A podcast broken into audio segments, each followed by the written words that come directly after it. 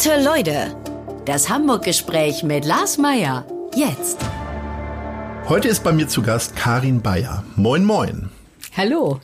Du bist gebürtige Kölnerin, Theaterregisseurin, Autorin, studierte Anglizistin sowie Theater-, Film- und Fernsehwissenschaftlerin.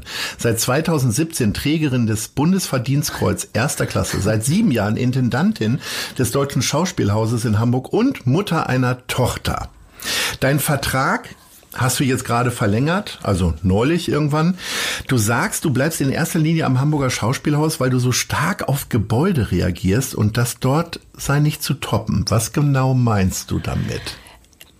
Also das Hamburger Schauspiel ist, ist tatsächlich meiner Meinung nach das ich glaube sogar das schönste Theater der Welt. Also soweit man das sagen kann, Europa bestimmt und im deutschsprachigen Raum alle Male. Das hat ganz viel mit dem Zuschauerraum zu tun. Das ist ja ein riesiger Zuschauerraum, der auch viele erschreckt. Ich finde es nicht so beängstigend. Das hat die, die Architektur, die ist unglaublich filigran. Also die Decke ist ja auf so ganz dünnen Säulen, ganz anders als zum Beispiel, äh, was weiß ich, das Burgtheater. Das ist etwas klotziger. Und ähm, ich mag die Lage auch wahnsinnig gerne. Also wir hatten einmal den Auftrag, dass wir unser Theater mit einem Adjektiv belegen sollten und haben dann gesagt bahnhofsnah. Und ich finde das passt einfach wahnsinnig gut, weil wir leben einfach in, also oder wir arbeiten in einem Umfeld da am Steindamm, wo wir wirklich mitten im Leben sind. Äh, es ist am Bahnhof immer die Hölle los, wenn es Demonstrationen gibt und so weiter und so fort. Es ist relativ rau. Früher war das ja auch zu Baumbauers Zeit, als ich als freischaffender Regisseurin da gearbeitet, auch Drogenszene. Und ich finde das ganz toll, wenn Theater so, so, so mitten im, im Leben steht. Und das ist äh, ganz selten der Fall. Aber im Endeffekt ist es so, dieser Zuschauerraum ist unglaublich schön. Und ich hatte auch ein paar Angebote zu anderen reizvollen Theatern und ich habe wirklich Klotz gemacht, hast du schon angesprochen. ja, ja, nee, das meinte ich aber jetzt gar nicht. Aber ähm, äh, wo ich wirklich äh, so einen Raum betrete und merke, es, ich, es gefällt mir so viel weniger als das Hamburger Schauspielhaus, dass äh, das äh, wirklich meine Motivation beschädigt hat, die, dieses Haus zu verlassen. Das ist natürlich jetzt nur ein Punkt. Es geht natürlich, weil wir ja ganz viel im Team arbeiten, auch äh, um die Mitarbeiter und um die Stadt an sich, die ja eine sehr, sehr hohe Lebensqualität hat. Ist das denn noch so, dass man nach sieben Jahren an seinen Arbeitsplatz kommt und sich dann noch so zwickt, weil das so atemberaubend ist? Ähm, es gibt immer wieder so Momente. Also es gibt Momente, äh, in, also nicht in meinem Arbeitsplatzbüro, da das ist nicht atemberaubend. Ähm, Wo blickst du denn eigentlich hin aus deinem Büro? Hast du ein Fenster? Ich habe ein Fenster und das ist die El Elmreich. Straße, Gasse, Elmreichstraße heißt das, das wo der Bühneneingang ist. Nach sieben ist. Jahren muss man nicht wissen, auf welche ja, Straße. aber was, was da, also viel los ist, ist viel Geschrei. Mhm. Ja, also es ist einfach, wie gesagt, eine raue Gegend und ich erinnere mich auch äh, am Anfang der Flüchtlingskrise, äh, als eine, eine rechte Demonstration angekündigt war am Hauptbahnhof, wie diese Hundertschaften von Polizisten da durchrennen durch so eine Straße, wirklich also bis, bis oben hin äh, gepanzert.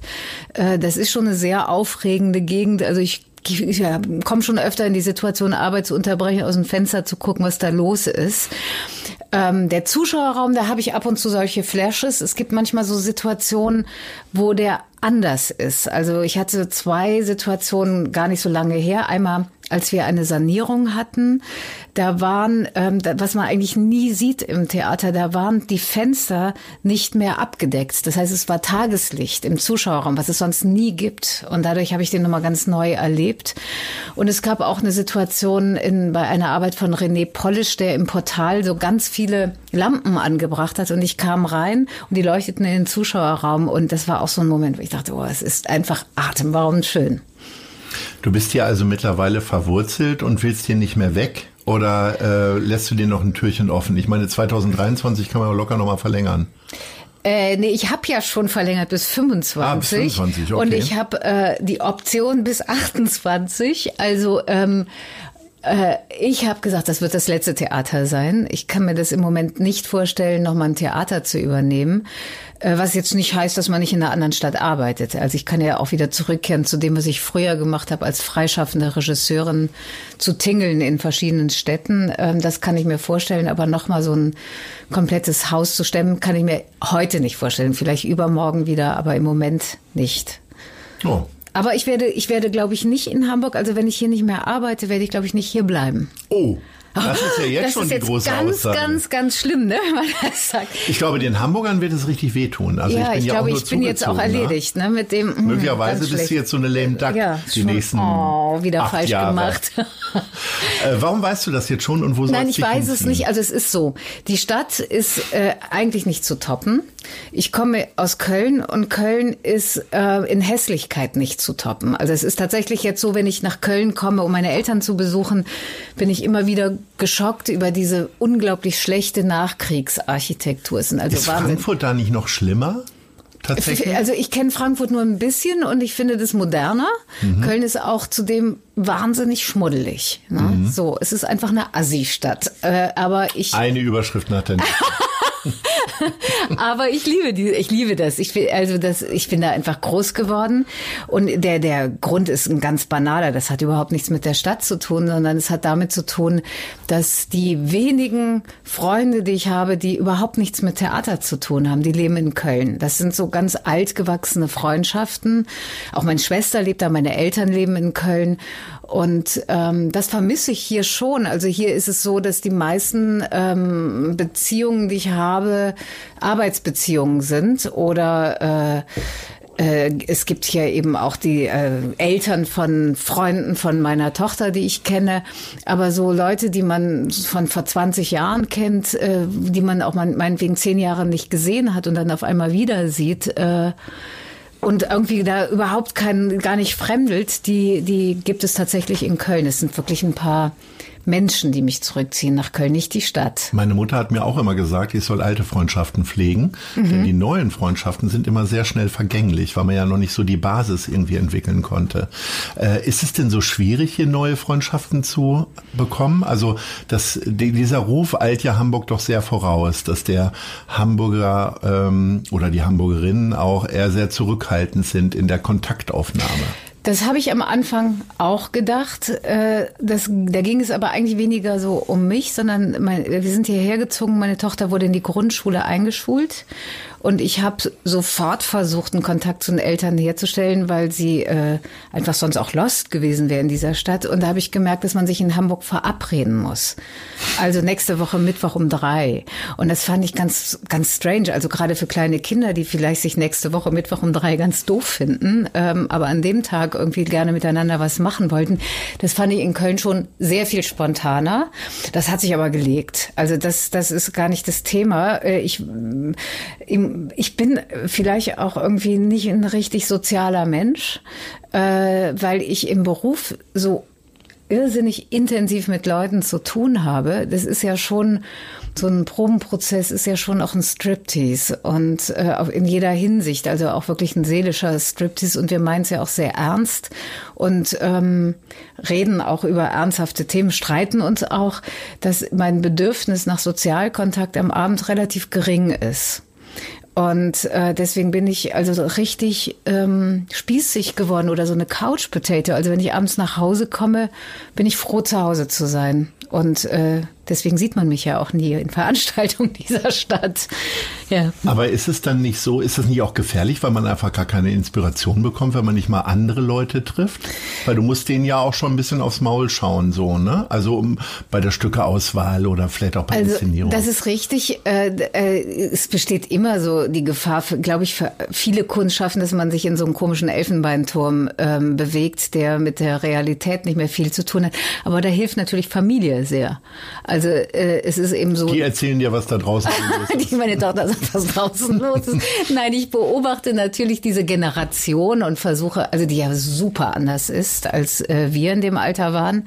Ich weiß nicht, hast du irgendwie mit Kindern zu tun, so also Ich habe diesen äh, sehr, ich habe sehr viele Patenkinder, ja. Und äh, interessanterweise, was ich ja, als du gesagt hast mit dem Verabreden, stelle ich ja fest, also jetzt nicht die Kleinkindgeneration, die verabredet wird von den Eltern mhm. noch, aber die Generation Teenager ähm, schafft es ja gar keine Verabredung mehr zu machen, denn äh, wenn man mittags um, äh, wenn man aus der Schule rausgegangen wäre, sich verabredet hätte, können ja in den nächsten vier Stunden noch andere äh, Termine bei Facebook oder sonst wo angeboten werden.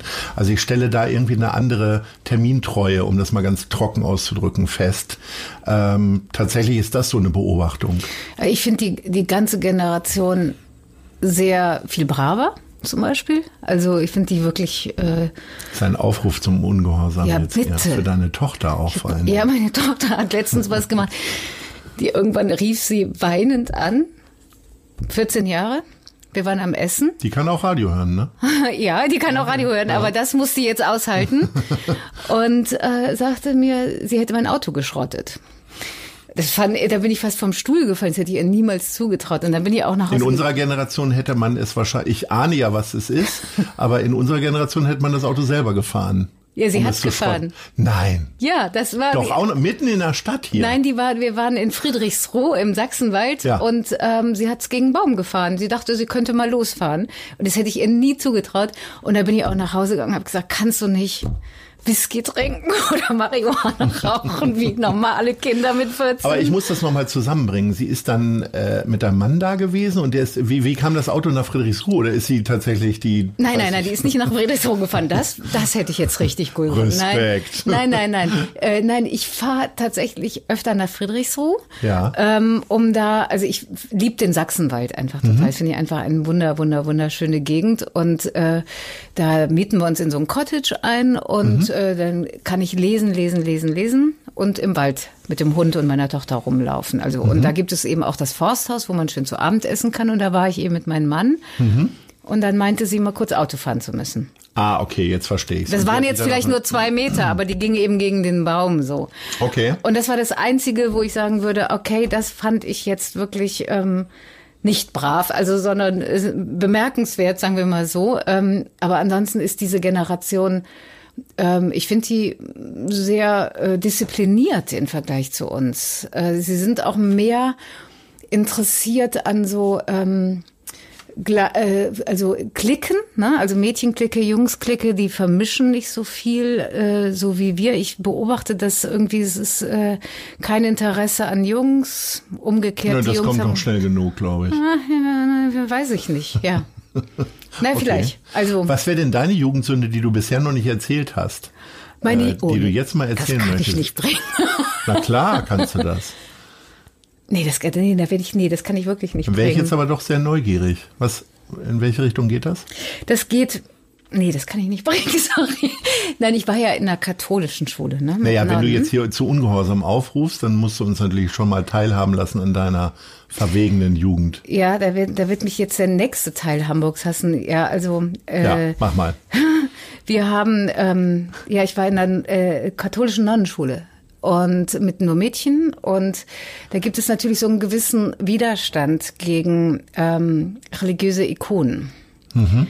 Und da habe ich auch in der Weihnachtszeit mal das Jesuskind in die Blumenvase gesteckt und äh, das Lamm der Mutter Gottes gegeben in einer Kirche. Das, das, war jetzt so schlimm, dass das fand ich schon, das fand ich schon ziemlich daneben. Also weil äh, ich weiß nicht, wie das äh, für die nächsten Menschen war, die dann in die Krippe kamen in die Kirche. Okay. Also jetzt über also Drogen und sowas das ist ja normal. Anders. Ich finde das ein bisschen. Ja, wenn man in der Kultur irgendwann landet, dann hat man wahrscheinlich auch Vorgeschichten. Also ja. wenn du jetzt vorhin selber sagst, äh, warum hat deine Tochter nicht Whisky getrunken oder Marihuana geraucht? Ja. Wann hat das denn? Wann hast du die erste Berührung mit Alkohol gehabt? Äh, ich glaube, genau in dem Alter meiner Tochter. äh, nein, das Sie stimmt überhaupt gar nicht. Nein, das, nee, früher, weil ähm, meine Mutter ist Engländerin. Ja. Und da war das so üblich, dass man äh, vor dem Mittagessen Gin Tonic getrunken hat. Vor dem Mittagessen? Vor dem Mittagessen. Okay. Da wurde gequarzt und Gin Tonic getrunken. Also ich glaube, das war so und dann wurde gegessen, dann wurde sich ausgeruht und dann ging das so nachmittags um fünf wieder los. Also die hatten ein äh, sehr äh, tolles Savoir-vivre, sage ich mal. Also das war, mhm. ich fand die auch sehr cool, meine Großeltern und meine ganzen Tanten und Onkel in England. Und es ging relativ äh, früh los mit äh, May I Have a Sip? Das würde man da mal trinken durften an deren Gin Tonic. Und ich mochte das sehr und ich mag es immer noch. Ähm, und äh, ich glaube, dass wir schon so mit 12, 13 auch dann einen Gin Tonic bekommen haben. Natürlich mit ganz wenig Gin und viel Tonic. Und dann das erste Mal mit ähm, so Gleichaltrigen trinken, das war glaube ich so mit 14. Und das war auch gleich ganz furchtbar, weil es war Whisky. Und ich dachte immer, das wirkt ja gar nicht. Ne? Also weil ich äh, natürlich nicht gelernt hatte, dass das auch eine Weile dauert und habe dann sehr viel davon getrunken. Und habe dann auch Blackouts gehabt und sowas. Meine Eltern haben relativ cool reagiert. Meine Freundin hat mich dann irgendwie nach Hause gebracht und dann bin ich ins Bett gefallen und in dem Alter hat man ja keinen Kater. Aber so, das war, das war dann relativ früh. Aber das ist natürlich auch oft so verbunden, gerade mit, ähm, weil man in einer katholischen Schule ist, dass der, der, der Wunsch, da irgendwie in eine Reibung zu geraten, relativ früh passiert und auch äh, relativ einfach ist. Würdest du es deiner, äh, deiner Tochter denn auch raten? Oder also wenn es die Möglichkeit gäbe, nochmal auf so eine katholische Schule zu gehen, oder hast, hast du dir das bewusst erspart? Ähm, also sagen wir mal so, ich so im Nachhinein betrachtet finde ich, dass die Schule in der politischen Bildung eine Katastrophe war, ganz ehrlich. Ja, also es ist, äh, ich will jetzt nicht sagen rechtsgerichtet, das nicht, aber extrem konservativ.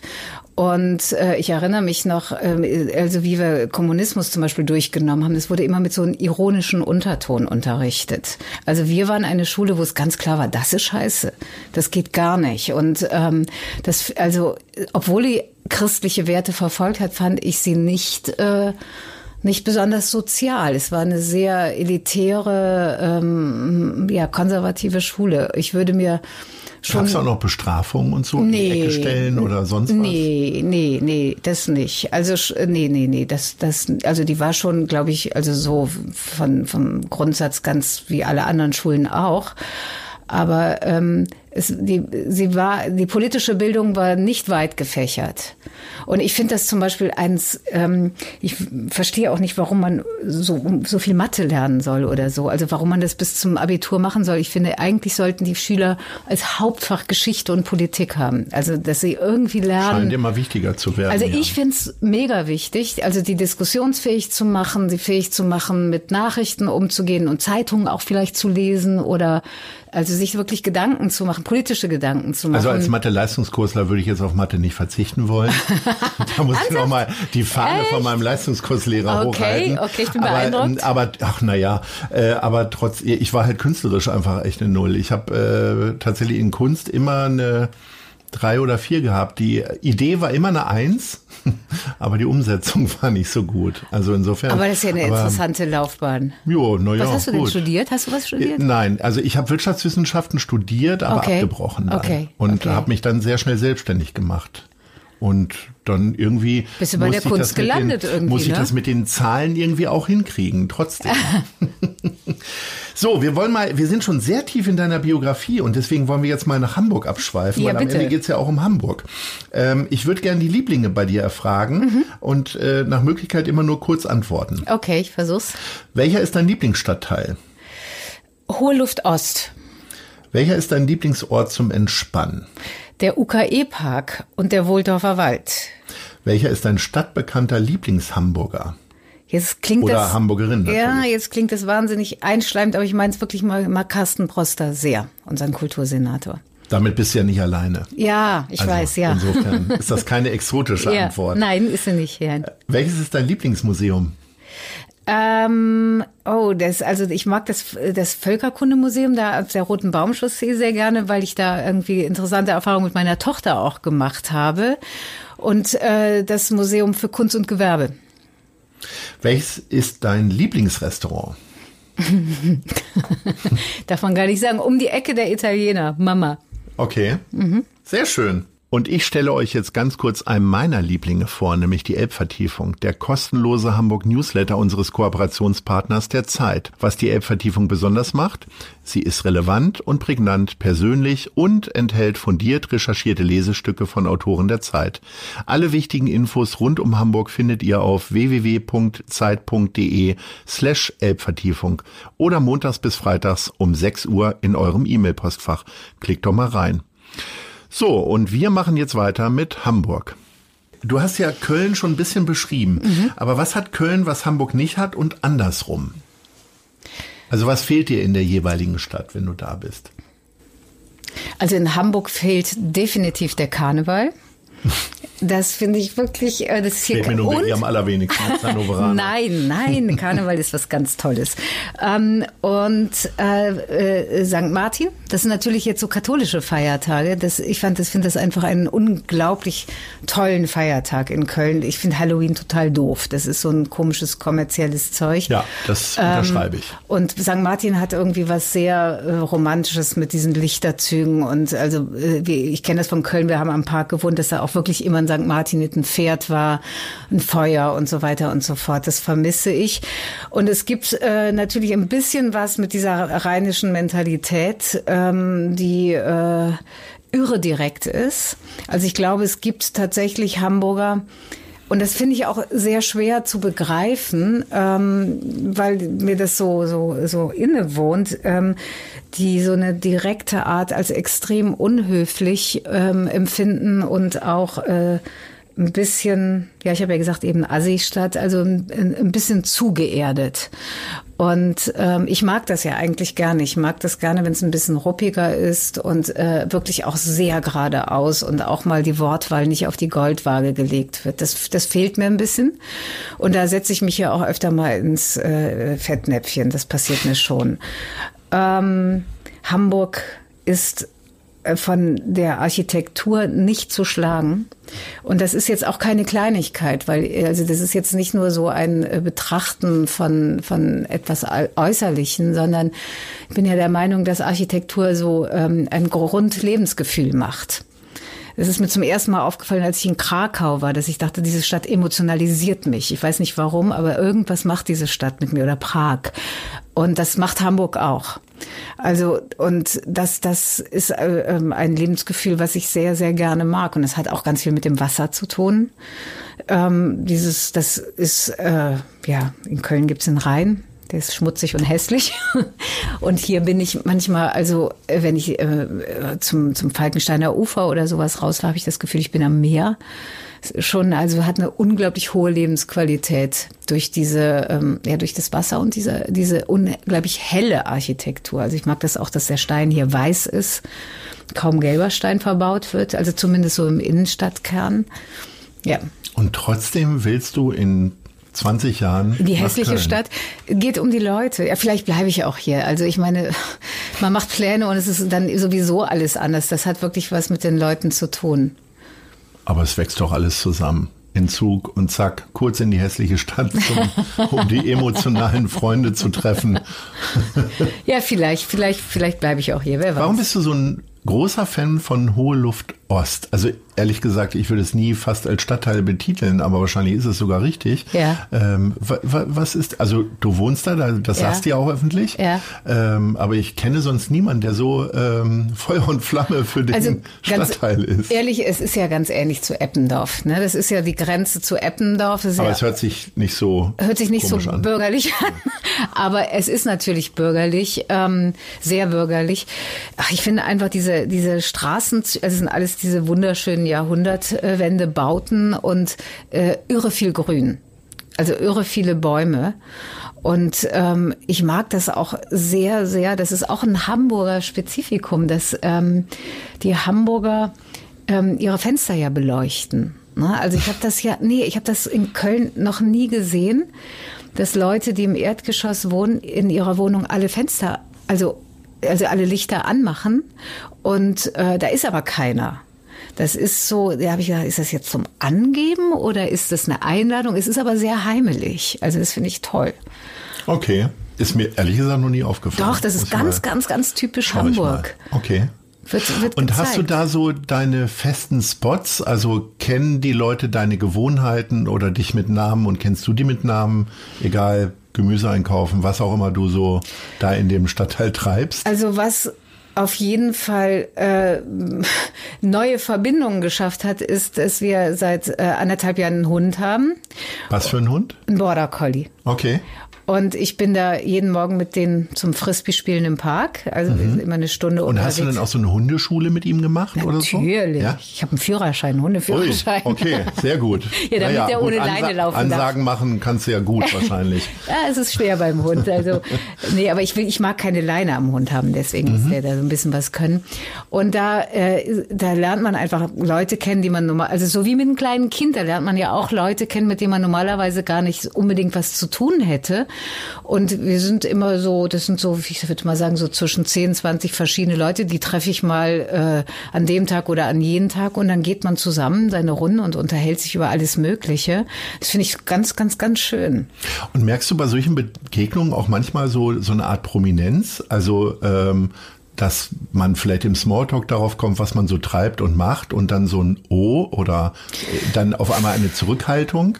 Also ich äh, meide das meistens zu erzählen. Sagst du was anderes? Nein, also das okay. ganz am Anfang, als ich Regisseurin wurde, habe ich gesagt, ich bin Regieassistentin. Das kam mir nicht über die Lippen, aber das ist lange, lange her. Nee, ähm, nee, ich glaube, es ist ja doch eine sehr spezielle und äh, bestimmte Klientel, die ins Theater geht. Es gibt einfach irre viele Leute, die damit überhaupt nichts am Hut haben und dann auch damit überhaupt nichts anfangen können. Ich finde das ja gerade angenehm, dass man sich auf so einer ganz anderen Ebene trifft und über ganz andere Dinge unterhält. Was sind denn so deine, deine Themen, wo du, wenn du außerhalb quasi des Theaters unterwegs bist, für die du dich interessierst, wo du dich vielleicht auch im Smalltalk sehr schnell äh, drüber unterhalten kannst? Ja, jetzt sind es natürlich die Hunde, ne? Das ja. ist für einen Nicht-Hundebesitzer nicht nachvollziehbar, wie viel man da reden kann. Mhm. Hast du einen Hund? Nee, Nein. Ne? Jemals ein Tier gehabt? Ja, ähm, das war mir allerdings immer peinlich. Meine Mutter hatte Yorkshire Terrier und die werden ja, die werden ja häufig nicht als Hunde wahrgenommen. Die sind so Zahnbürsten, ne? Ja, ja. ja. und in der Kindheit hatte ich auch äh, Wellensittiche und Kanarienvögel. Okay. Aber ich habe ehrlich gesagt nie eine tiefere emotionale Bindung dazu aufgebaut. Also dass ich die jetzt irgendwie, äh, es gibt Freunde Freunde, die haben ihre Tiere alle im Garten vergraben. Das passierte bei mir eher nicht. Okay. Ähm, aber Wurde in die Mülltonne geworfen. Und ja, das, weiß nicht, wo die hingelandet sind. Ähm, aber ähm, Tatsächlich habe ich jetzt auch noch eine Tierhaarallergie. Die habe ich tatsächlich mit mit 30 bekommen. Für alle Katzen, Tierhaare? Katzen, nee, Katzen sind völlig raus. Okay. Ähm, und bei Hunden ist es so 50-50. Okay, Deswegen ja, haben wir gut. zum Beispiel auch keinen Bürohund. Also A ist es natürlich eine gute Ausrede, ja. äh, aber es ist tatsächlich zu 50 Prozent ist es auch wahr. Ja, okay. Weiß nicht, wie ich jetzt auf Border Collies äh, reagieren würde. Müssen wir mal testen. Ja, die haaren ganz ordentlich. Ja, also, gut. Ja, ja. nee, aber das ist tatsächlich so, weil es auch so eine recht komplizierte Rasse ist, weil es ja Hütehunde sind, dass ich mich mit meiner Tochter sehr lange vorbereitet habe und das war dann auch irgendwie ein lange. Das war der Wunsch der Tochter oder ist es ein bisschen wie der Vater kauft die Carrera-Bahn und spielt selber mit? Also ja, okay, bei dir, erwischt. du wolltest den Hund? Mhm. Hm. Also ich habe ja mit meinem Mann früher auf dem Bauernhof gearbeitet oft und äh, in Schottland und mhm. äh, da habe ich diese Rasse kennengelernt. Die sind ja da Arbeitshunde, die werden auch ganz anders gehalten. Und äh, ich finde diese Rasse ganz, ganz toll. Aber ich weiß einfach auch, dass die, wenn man die nicht richtig äh, auslastet in der Birne, dann werden die neurotisch. Also man muss was tun. Und meine Tochter fing dann irgendwann an. Und ich hatte schon, äh, früher war ich immer wieder beim Züchter und habe aber immer in der letzten Kurve gesagt, ich schaffe das nicht. Das ist einfach, ich passe nicht in mein Leben. Und da hat meine Tochter zwei Jahre lang immer Hund, Hund, Hund, Hund gesagt. Und dann irgendwann so, ja, wir gehen mal zum Züchter und gucken mal. Ja, und dann, dann war der auf eben einen Monat später bei uns, ja. Und sind schon größere Unfälle passiert in irgendeiner Form? Also die ersten sechs, acht Wochen ist man wahrscheinlich mit dem Tuch in der Wohnung hinterhergelaufen, oder? Ja, aber das ist also äh, ja, wir haben da ich, hm, dritter Stock. Mhm. Äh, oh Gott, mein Vermieter darf das nicht hören. Da habe ich äh, den Balkon habe ich Rasen ausgelegt. Mhm. Und dann ist der Hund auch nachts, weil ich wollte nicht alle drei Stunden nachts aufstehen. Also das mit dem Baby geht das ja, aber irgendwo ist dann auch Schicht. Ähm, ja, das war offenbar im Sommer so. und die ist dann immer raus, hat auf den Rasen gepinkelt oder was anderes drauf gemacht und mhm. also das ging ziemlich gut eigentlich. Also da sind wenige Unfälle passiert eigentlich. Toll könnte ich nur stundenlang weiterfragen, was so mit Hunden passiert. Jetzt kommen, wir, jetzt kommen wir nur zu den Fragen ja. der anderen Leute. Ja. Das heißt, wir haben zwei Leute, die sich brennend interessieren äh, auf die Antworten dieser beiden Fragen. Also hör mal zu. Hallo Frau Bayer, hier ist Hubert Neubacher von Barkassen Meier und ich bin großer Fan der 80er und Bands wie zum Beispiel den Pet Shop Boys, Eurythmics oder Depeche Mode. Für welche Band schwärmen Sie? Also, schwärme oder schwärmte? Also ich war in den 80er Jahren, war ich Heavy Metal Fan. Ähm, und zwar einfach, weil meine Schwester ABBA hörte. Musste ich ja was anderes machen. Also ich war auf ACDC-Konzerten, Whitesnake, Kiss, das war so Motorhead, das war eigentlich so ähm, meine Welt. Und es ist tatsächlich so, dass wenn ich jetzt äh, diese, diese Sachen wieder höre, dann ähm, mag ich das immer noch, ja. Dann hören wir mal in die zweite rein.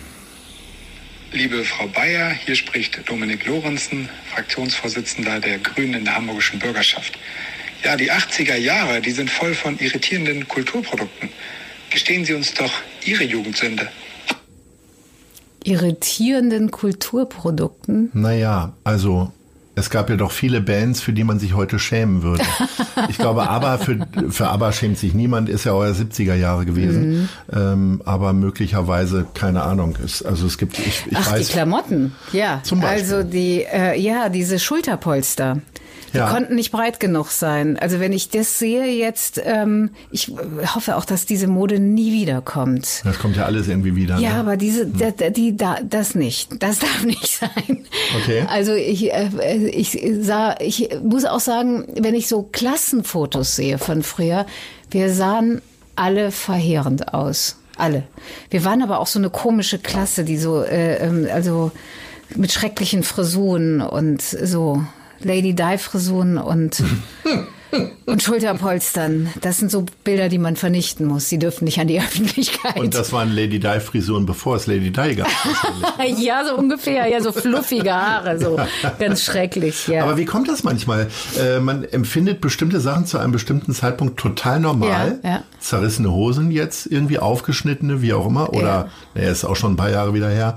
Äh, und auf einmal denkt man fünf Jahre später, oh mein Gott, Ja. was ist denn da los? Es ist ja offensichtlich funktioniert das, was die Modebranche mit einem macht, ja irgendwie gut. Das muss ja so sein. Ich weiß, also vor allen Dingen mit Schuhformen.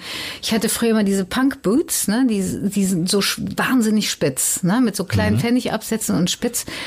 Und konnte mir im Leben nicht vorstellen, jemals einen Schuh zu tragen, der vorne rund ist. Fand ich abgrundtief mega hässlich. Und jetzt, bitteschön, die sind rund vorne. Und ich finde spitze Schuhe abgrundtief mega hässlich. Also hat irgendwie, glaube ich, die Modebranche mich äh, fest im Griff oder so. Ich weiß es nicht. Also offensichtlich gelingt denen das ja doch, diese Trends so zu setten, dass man da irgendwie oft auch mit zwei, drei Jahre Verspätung mitgeht. Anders kann ich mir das gar nicht erklären. Du hast ja vorhin schon die Bands genannt, die dich so geprägt oder ausgemacht haben. Mhm. Äh, wie guckst du denn dann auf die heutige Musik? Also ich finde das, ähm, äh, wie sagt man, derivational? Also man kennt's. Also es ist, äh, ich finde sehr wenig, also auch auch auch diese diese ganze Rap und Hip Hop Sachen, die gab es ja schon.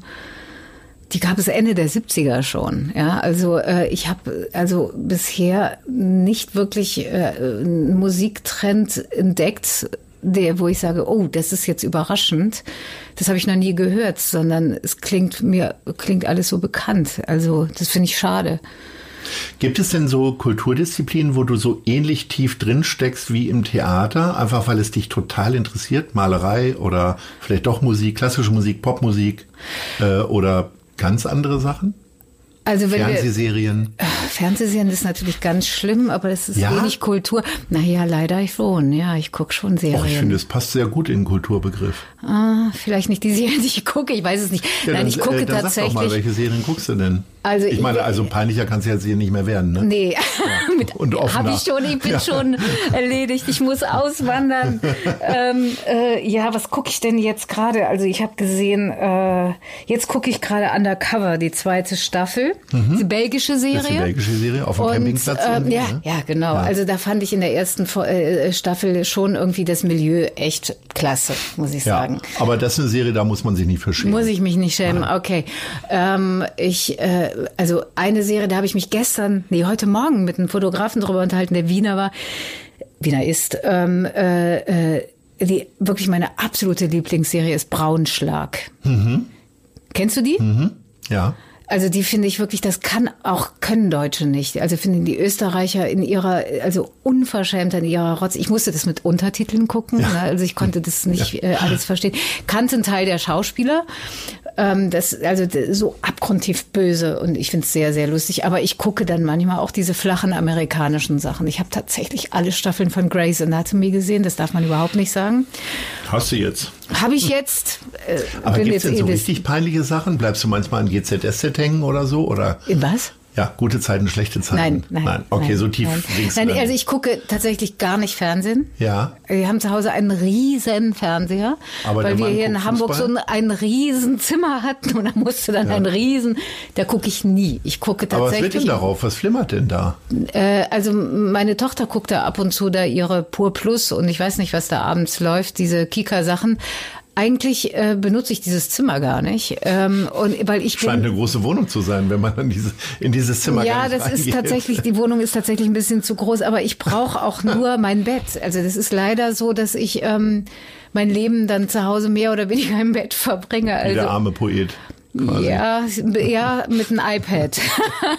ich, also ich mag es im Bett arbeiten. Das finde ich total schön morgens. Ja, finde ich super. Mhm. Ich brauche eine super. Veränderung zum Arbeit. Ich bin quasi, ich muss an die Werkbank. Das ist dann der Schreibtisch. Ja, okay. sozusagen. Also das kann ich auf einen gewissen, bis zu einem gewissen Punkt auch äh, verstehen. Ich finde nur dieses morgens halbwache mit einem Kaffee, da fällt mir relativ viel ein, wenn ich Texte lese. Ja. Und abends äh, zum Entspannen Serie gucken ist eben iPad. Äh, und deswegen, eigentlich brauche ich nur eine Küche und ein Schlafzimmer. Das würde mir reichen, so als Wohnung. Bei Küche fällt mir ein, kochst du Mhm. gerne? Oder lässt du kochen? Oder also äh, dann von deinem Mann? Oder ist, äh, sind die Bringdienste, kennen die deine Adresse? Ja, die kennen meine Adresse ziemlich gut. Also äh, Esskultur ist bei uns leider äh, ziemlich miserabel. Ja? ja mm. Okay. Also ich... Äh, Aber man hat doch die ganze Zeit Catering um sich. Dein Mann ja auch. Filmcatering, was vor allen Dingen aus Süßigkeiten und dann meistens Nudelgerichten besteht. Ja. Aber mal so einen leckeren Braten selber machen oder so? Oder Da würde meine Tochter mich töten. Die ist Okay. vegan. Okay, oh, Ja, ja. das geht gar nicht Braten.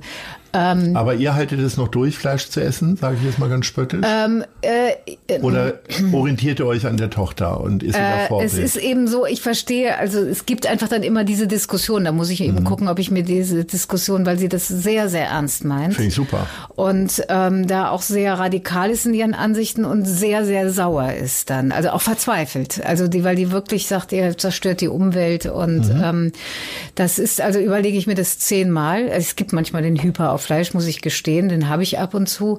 Aber im Großen und Ganzen versuche ich das auch wirklich sehr reduziert zu halten. Aber ich finde ja Kochen auch toll. Es gab ja früher dieses tolle Ding in Hamburg und das gibt's ja nicht mehr, dieses Kochhaus. Das gab's in der langen Reihe. Wo alles fertig Gen- portioniert ist. Portioniert, sozusagen. genau. Und das Rezept dazu, da, das konnte ich. Aber das war es eigentlich Mhm. Aber bist du schon. tatsächlich jemand, die so nach dem Kochbuch kocht dann? Äh, äh, nur nach, wenn es portioniert ist. Ich Okay. koche gar nicht, ich kann nicht kochen. Und deswegen ist eh wirklich, also äh, Pizzadienst, das ist schon, also unsere, wie gesagt, die Esskultur ist nicht gut bei uns, wirklich nicht gut. Okay. Naja. Ähm, wie wichtig ist dir denn tatsächlich der Einblick in das Schauspielerleben, wenn du abends mit deinem Mann zusammensitzt oder tagsüber oder morgens oder wie auch immer? Gibt er dir Hinweise für deinen eigenen Job oder findet da, finden da Jobgespräche gar nicht statt? Eigentlich nicht. Eigentlich äh, nicht. Also das war in der Phase äh, des Kennenlernens natürlich ähm, so, auch in den ersten Jahren der Beziehung. War, haben wir sehr viel über unsere Ängste gesprochen. Es ist ja auch ein Beruf, also sowohl der Schauspielerberuf. Beides angstgetrieben. Ja, natürlich, natürlich. Also äh, das ist ja nicht ein Beruf, den man oder sagen wir mal so, ich werde da sehr misstrauisch, wenn Leute mit so einer großen Hybris in diesen Beruf gehen und sagen, ich kann das. Also Selbstzweifel spielt da eine große Rolle und da haben wir sehr viel uns über diese Zustände ausgetauscht. Ähm, wir haben mittlerweile auch, glaube ich, einen ziemlich unterschiedlichen Geschmack, was Theater angeht. Also ich hab, früher durfte der ja auf meine Endproben, jetzt darf der nicht mehr kommen, weil ich habe keine Lust nach einer Generalprobe zu habe überhaupt nichts verstanden oder so. Also Guckst du denn wiederum seine Serien oder Filme? auch nicht. Gar nicht? Nein, nein, nein, nicht gar nicht. oder? Nein, nein, nein. Also ich habe jetzt ganz viel gesehen, aber es ist nicht so, dass ich also alles gesehen habe und er hat auch nicht alle Stücke von mir gesehen. Also Und zum ist dann in Beispiel der Zeitung äh, dann über Unterwerfung oder irgendwie hat er so? nicht gesehen, Unterwerfung. 70 Ich auch nicht. Mir Was? aber auch viel zu Was? lang. Schande. viel zu lang. Was? Ja. Ist doch nicht zu lang, drei Stunden. Naja, das ist sehr lang für mich. Ach echt? Dann ja. kommt doch in Reich des Todes, das ist vier Stunden. Ja, das wäre dann wieder interessant, weil das wäre völlig lebensmüde dann für mich. Nee, das ist kein, das ist jetzt gar nicht despektierlich gemeint von uns. Äh, äh, also ich, ich empfinde das auch nicht so. Oder wenn ich sagen würde, mir wäre das jetzt wichtig, dass der Michael was sieht, dann äh, sage ich Ihnen das auch und umgekehrt auch. Na, natürlich gucke ich Sachen von Ihnen, aber ich habe nicht alles gesehen. Wir haben aber jetzt gerade auch wieder zusammengearbeitet im Tschechow. Also das, äh, aber Und zu Hause nimmt man darüber dann reden. mit? Oder ist dann so eine Verabredung einfach auch, wenn wir über die Fußmatte gehen, dann ist vorbei und Nee, ich glaube, das muss man gar nicht verabreden. Es ist irgendwie, also wir haben beide da wirklich keine Lust zu. Also was natürlich schon passiert, ist so, dass wenn ich in Intendantenjob jetzt durch irgendwas wahnwitzig genervt bin, das passiert schon, ne? weil man Ja? auch viel, ja, man lernt da schon auch Seiten von Menschen kennen, die man eigentlich nicht kennenlernen möchte. Ja.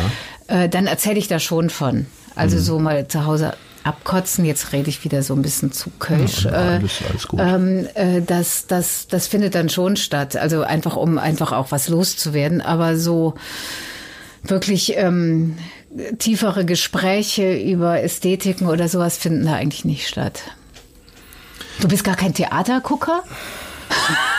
Habe ich dich jetzt erwischt? Nee, das ist ja bekannt. Ich war ja wahrscheinlich der Schauspielagent, der am seltensten nie ins. Theater gegangen ist. Das Aber ich habe ja deswegen auch äh, Filmschauspieler vor Ja, allen Dingen okay. beraten. Ja. Ähm, und ich, ich sage immer spaßeshalber, die Intendanten oder anderen Chefs des Hauses haben manchmal Tränen in den Augen gehabt, wenn ich dann tatsächlich dahin gekommen bin, weil sie es kaum glauben konnten. Okay. Ähm, aber ich bin tatsächlich schon sehr häufig im Schauspielhaus gewesen, äh, weil da natürlich einfach echt tolle Sachen, äh, ne, der goldene Handschuh beispielsweise. Aber ehrlich gesagt kann ich das dann, äh, also einmal jährlich schaffe ich es dann zu Okay. euch sozusagen. Okay, aber immerhin. Ja.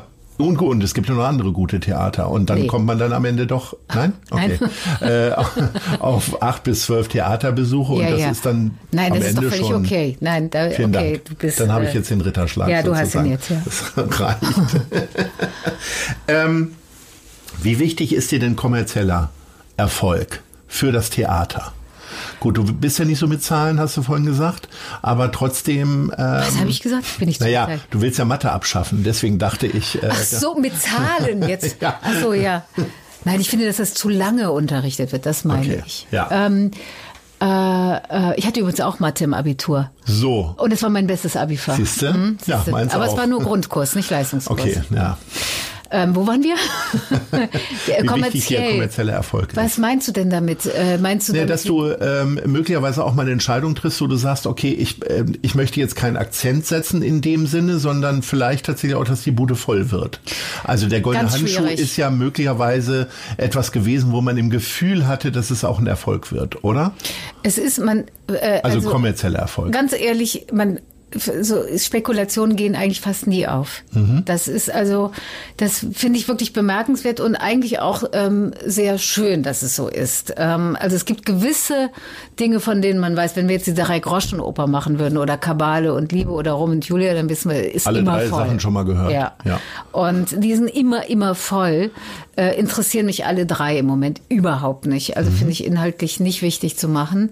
Wir haben eigentlich immer bei der Spielplangestaltung äh, unsere Priorität auf Inhalte gesetzt. Also das ist auch, das hat jetzt auch nichts mit also es gibt ja auch zum Beispiel, was weiß ich, äh, ähm, Intendanten, die sagen, wir haben das und das Ensemble und wir müssen jetzt gucken, eine Rolle für XY zu finden. Finde ich auch absolut legitim. Wir denken andersrum. Also es geht erst vom Inhalt dann zum Stück, dann Ja, zum aber Regie. wie kommt man auf den Inhalt? Also ist der Inhalt dann etwas, wo man sagt, das sollte jetzt dem Zeitgeist entsprechen oder wollt ihr den Zeitgeist selber Also etwas wir, fra- wir voranlaufen? unterhalten uns schon äh, äh, sehr über, welche Themen uns gerade umtreiben.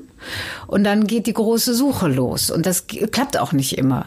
Also ich kann ein Beispiel nennen. Also ich finde es ganz, ganz schwer zum Thema, also ich finde jetzt ein großes Thema äh, dieser, dieses Anheimstellen der Demokratie, dass diese ähm, in manchen Ländern am Zerfallen ist, und zwar geräuschlos, und in anderen Ländern die Leute mehr oder weniger ihre Freiheit riskieren, um in demokratische äh, in ein demokratisches Umfeld zu kommen. Und diese, diese Schere geht ja extrem weit auseinander.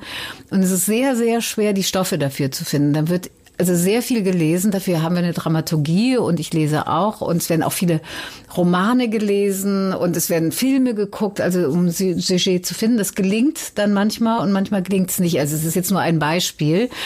Und eigentlich ist das ein, auch eine der aufregendsten Dinge des Intendantenberufes, dass man da zusammensitzt mit Leuten und überlegt, was sind im Moment Themen, die wir wichtig finden und finden wir da Stoffe für. Und äh, ja, wie gesagt, also es gelingt mal mehr und mal weniger und mit der Spekulation. Also es war damals zum Beispiel, weil Sie Unterwerfung gesagt haben, in der Spielzeit haben wir, ähm, also bei Unterwerfung gesagt, gut, ich mache das, mache das auch nur als Monolog. Ähm, und da haben wir auch damit gerechnet, dass wir so, jetzt sagen wir mal, 10, 20 Vorstellungen vor 300, 400 Leuten spielen. Und da hatten wir unsere Spekulation, äh, wo wir sagen, wir müssen ein bisschen was tun, was finden wir noch ein gutes Thema, womit wir aber mehr Zuschauer ansprechen können? Jungfrau von Orléans. Ist ja auch so ein Terrorismus-Thema, finde ich. Also mhm. dachte ich, okay, könnte die Schüler interessieren. Und im Endeffekt sind alle in Unterwerfung gegangen und in Jungfrau von Orléans ist keiner reingegangen. Also es ist so, dass viele dieser, dieser Spekulationen gar nicht aufgehen. Und ich habe wirklich gelernt, ähm, je mehr es einem gelingt, das geht nicht immer, aber je mehr es einem gelingt, da bei sich zu bleiben, ähm, das, desto besser. Also wenn ich jetzt die ganze Zeit denken würde, 1200 Zuschauer müssen da rein, dann könnten wir gar keinen Spielplan machen. Aber kommerziell wäre es doch auch so, dass man Unterwerfung dann möglicherweise viele Monate, viele Tage hintereinander spielen würde was möglicherweise fast physisch äh, für Edgar Selge nicht möglich das ist. Das wäre, glaube ich, echt ein Problem, aber das funktioniert auch nicht. Also der, es ist komischerweise so, dass äh, die Hamburger, aber ich glaube nicht nur die Hamburger, sondern die Deutschen sind gewohnt, dass es ein Repertoiresystem gibt. Also dass man einfach jeden Abend was anderes sehen kann. Und wenn sie etwas en suite spielen, also 20 Mal hintereinander, kommen die Leute nicht. Das ist ganz komisch, das funktioniert nicht. Da spielen sie vor leerem Haus. Also, wie lange kann man jetzt so ein Stück wie Unterwerfung noch spielen? Ist das, gibt es eine Planung dazu oder gibt es schon ein Ich Ende? glaube, ich glaube, dass Edgar, ja, ich weiß gar nicht, ob wir es überhaupt noch wieder aufnehmen können. Ich weiß es nicht. Das liegt ja jetzt schon eine ganze Weile und äh, ich weiß nicht, ob der Edgar das nochmal hochholt oder, äh, weil das ist ja wirklich ein Marathon für ihn. Es kann sein, dass er sagt, nee, das ist jetzt ähm, zu lange her, die letzte Vorstellung. Das kann passieren, ja. Mhm. Ich habe das eingangs gesagt, du bist seit 2017 Trägerin des Bundesverdienstkreuzes erster Klasse. Das ist jetzt drei Jahre her. Was hat das mit dir gemacht? Am Anfang wird man, und normalerweise würde man auf so eine Frage sagen, na, nö, auch alles gut. Das sagt man ja bei jedem Preis. Du hast ja einige gewonnen. Aber hat es irgendwas mit dir gemacht? Äh, so im Rückblick also, auf drei Jahre könnte ja was passiert sein. Nee, also ganz ehrlich, es gibt, also ich meine, natürlich habe ich mich gefreut. Ist doch klar. Also das, also ich bin ja nicht aus Stein. Natürlich hab, empfindet man das als eine Ehre und äh, ich war damals auch ähm, in Boston und bin dann extra, um es abzuholen, mal für zwei Tage nach Berlin gereist. Also den Aufwand habe ich dann auch schon betrieben. Also doch, natürlich ist es schön und wir haben das auch im Theater ordentlich begossen. Aber es gibt tatsächlich so Auszeichnungen, die, ähm, äh, äh, die ein wichtiger sind. Zum Beispiel etwas, worüber ich mich wahnsinnig ärgere, dass, dass es wichtig ist, aber zum Berliner Theatertreffen eingeladen mhm. zu werden. Da ärgere ich mich drüber, dass mir das wichtig ist, aber es ist mir leider wichtig. Ja, aber ist dann auch ein Ehrgeizantrieb dann irgendwie. Ja, es ist oder? irgendwie, weil das so innerhalb der Branche ist. Das ist eine Auszeichnung innerhalb der Branche. Also kurz zur Erklärung für die Leute, die noch seltener ins Theater gehen als ich. Äh, da werden quasi die besten Theateraufführungen des Jahres eingeladen, ja. bewertet und ausgezeichnet. Ja, und das genau. ist dir schon ein paar Mal widerfahren. Ja, und das ist also letztendlich äh, vielleicht äh, für viele Theatermacher dann doch eine Auszeichnung. Also man, man möchte da cool drüber stehen, äh, äh tut man aber nicht. So. Gäbe es denn noch irgendwas, ist jetzt, wäre jetzt auch unpopulär, wenn du sagst, aber hast ja schon drei, vier Mal was Unpopuläres gesagt, was du noch, äh, welchen Preis du noch haben möchtest? Ähm, ja, es gibt doch hier diesen Preis, wo es so einen Füller gibt. Aus praktischen Erwägungen, damit du günstig einen Füller bekommst? Dann gibt's einen Mont Blanc vielleicht. Ja. Das ist der Rolf-Mares-Preis, ne? Ich glaube ja. Ich, hoffe, weiß es ja. nicht. Ähm, äh, Also äh, Mont Blanc soll da mal irgendwie einen Füller rausrücken. Ja, die Mit Preis man, oder ohne. Die soll man Füller rausrücken, genau. Nein, äh, äh, tatsächlich, puh, gibt es da was? Nein, ich, tatsächlich ist das Wichtigste das Theatertreffen. Es gibt natürlich auch immer diese Auszeichnung, das hatten wir auch zweimal in Köln, Theater des Jahres so. Das sind natürlich tolle Sachen, über die wir uns immer sehr, sehr freuen, aber ähm, also es gibt jetzt nichts, was ich anstrebe. Dann möchte ich irgendwann, wenn ich 80 bin, für mein Lebenswerk einen Preis kriegen. Von irgendwen, ist egal wer. Okay, das, ähm, Herr Broster wird ja zuhören, der ist am Anfang gelobt worden, er wird das irgendwie möglicherweise Der muss das möglich machen, mehr ne? irgendwie eintüten Ja. können. Äh, Gibt es irgendwas außer Kochen, was du vielleicht noch privat lernen möchtest? Gut, jetzt ein Hund, das ist ja erstmal eine Herausforderung, das hast du jetzt irgendwie hingekriegt dank der Hundeschule Ja. und vielen Spaziergängen. Und viel Frisbee spielen. Ähm, äh, was ich lernen möchte, hm, also ich würde ja gerne aufs Land ziehen irgendwann. Also äh, tatsächlich. Da nach Friedrichsruh oder. Ja, also oder nach Schottland eigentlich noch lieber. Okay, also, wir haben ganz schön Zickzack hier heute gemacht mit deiner Ja. Lebensplanung. Jetzt sind wir bei Schottland wieder. Ja, also ja, ein paar Jahre, also da möchte ich nicht alt werden, aber äh, da kenne ich übrigens ein paar, ein paar Freunde von mir leben Ah. tatsächlich in Schottland. Ähm, also und äh, ja, jetzt wäre es übertrieben zu sagen, einen Hof zu betreiben. Das kriege ich, glaube ich, in diesem Leben nicht mehr hin, aber einen Ansatz davon würde ich gerne lernen. Also da verstehe ich nicht viel von. Ich verstehe viel von Schafen, aber das ist auch alles. Von anderen Tieren zum Beispiel nicht. Ähm, wir sind schon am Ende, leider Gottes. Wir sind auf der Zielgeraden und da kommen immer zwei Fragen. Und zum einen, wo siehst du Hamburg in fünf Jahren? Ja, man würde ja so wahnsinnig gerne sagen, dass äh, diese Corona-Krise ähm, tatsächlich äh, eine Gesellschaft, eine Stadt verändert. Ähm, und äh, also ich bin da etwas zynischer. Ich glaube, es wird so ein Back to Normal geben. Ähm, und äh, leider ein Back to Normal geben. Also ich glaube, dass äh, dass äh, diese diese Phase jetzt, die vielleicht eine Aufbruchsphase sein könnte, nicht äh, genug Spuren hinterlassen wird. Ähm, das ist jetzt nicht Hamburg-spezifisch genug gewesen. Ne? Du könntest dir ja zu Hamburg noch was einfallen lassen. Oh Gott, jetzt fällt mir nichts ein. Gibt's was, was du in Hamburg noch erobern möchtest? Also ich bin beispielsweise ja schon 24 Jahre hier in Hamburg. Ich war noch nie oben auf dem Michel. Und ich war auch nur einmal auf dem Ohlsdorfer Friedhof und Hans Albers habe ich auch noch nicht besucht.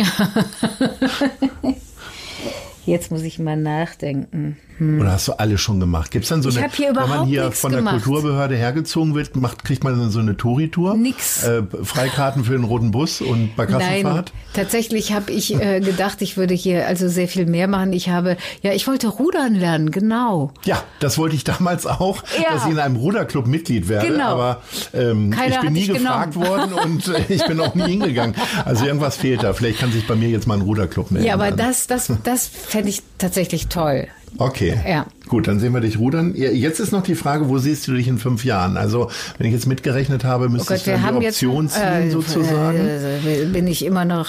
Äh, Intendantin. Aber ja, aber das ist möglicherweise, also könnte das letzte Jahr sein. Dann werde ich irre viel Partys feiern. so eine Und- Abschlussrunde gehen. Ja, und so, dann werde ich ja nichts vorbereiten. Dann kann ich ja einfach nur trinken. Das wäre toll. Und vielleicht selber kochen. Das lerne ich dann danach. Das ist schön. Liebe Karin Bayer, das war ein ganz wunderbares Gespräch. Es hat Ja, mir sehr, sehr schön. viel Freude bereitet. Wir müssen fast nichts piepen und äh, insofern rausschneiden. und äh, ich bedanke mich wirklich sehr für die sehr offenen Worte. Es war sehr amüsant und ich hoffe, unsere Hörerinnen und Hörer haben, gut alle ausgeschaltet, und äh, schicken dir Füllfederhalter von Mont Blanc. Bis dahin, vielen Ja, Dank ich bedanke und mich auch. Das war Gute Leute. Das Hamburg-Gespräch mit Lars Meier. Von der Gute-Leute-Fabrik, Szene Hamburg, Zeit Hamburg und 917XFM. Folgt dem Hamburg-Gespräch als Podcast auf allen bekannten Streaming-Plattformen. Und die nächste Ausgabe gibt es natürlich auch wieder hier bei 917XFM, Hamburgs Musiksender.